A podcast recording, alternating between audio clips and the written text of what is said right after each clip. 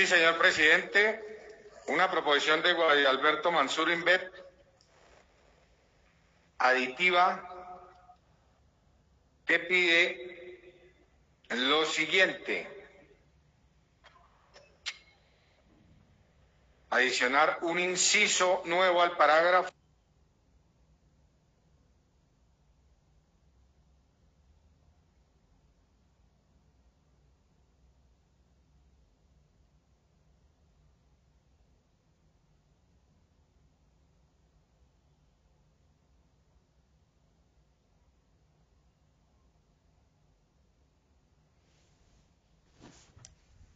y un parágrafo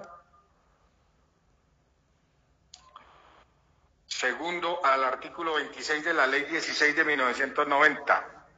Parágrafo primero. Corresponde a la Comisión Nacional de Crédito Agropecuario definir los bienes y servicios que podrán eh, financiarse con cada una de las clases de crédito de que trata el presente artículo.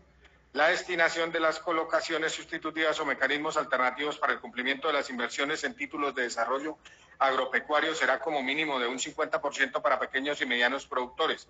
Parágrafo segundo. La Comisión Nacional de Crédito Agropecuario podrá incrementar la financiación para pequeños y medianos productores agropecuarios organizados a través de asociaciones o cooperativas o cualquier forma asociativa que desarrollen proyectos productivos en el marco del acuerdo de paz. La, la Comisión Nacional de Crédito Agropecuario se articulará con agencia para la reincorporación y la normalización y la Agencia de Renovación del Territorio o quien haga sus veces para identificar las asociaciones o cooperativas que reúnan estos requisitos con el propósito de ofrecerles condiciones diferenciales que se ajusten a sus posibilidades financieras. Firma Guadalí Alberto Mansur. Y una proposición que firma el representante Buenaventura León,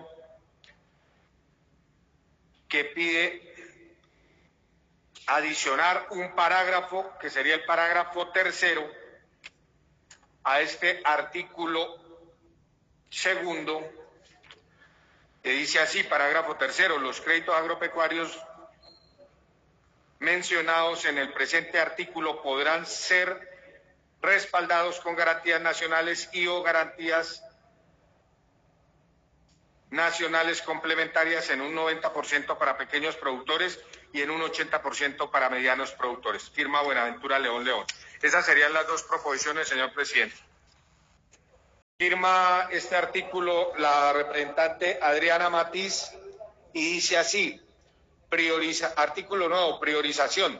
Se tendrá como criterio especial de priorización a las mujeres rurales definidas en el artículo segundo de la Ley 731 de 2002 o la norma que lo modifique o adicione, por lo que el Gobierno Nacional adoptará medidas necesarias para que las mujeres rurales puedan acceder de manera oportuna a la destinación de las colaboraciones sustitutivas o mecanismos alternativos para el cumplimiento de las inversiones en títulos de desarrollo agropecuario de las que trata la presente ley. Adriana Magali Matiz Vargas firma la proposición de artículo nuevo.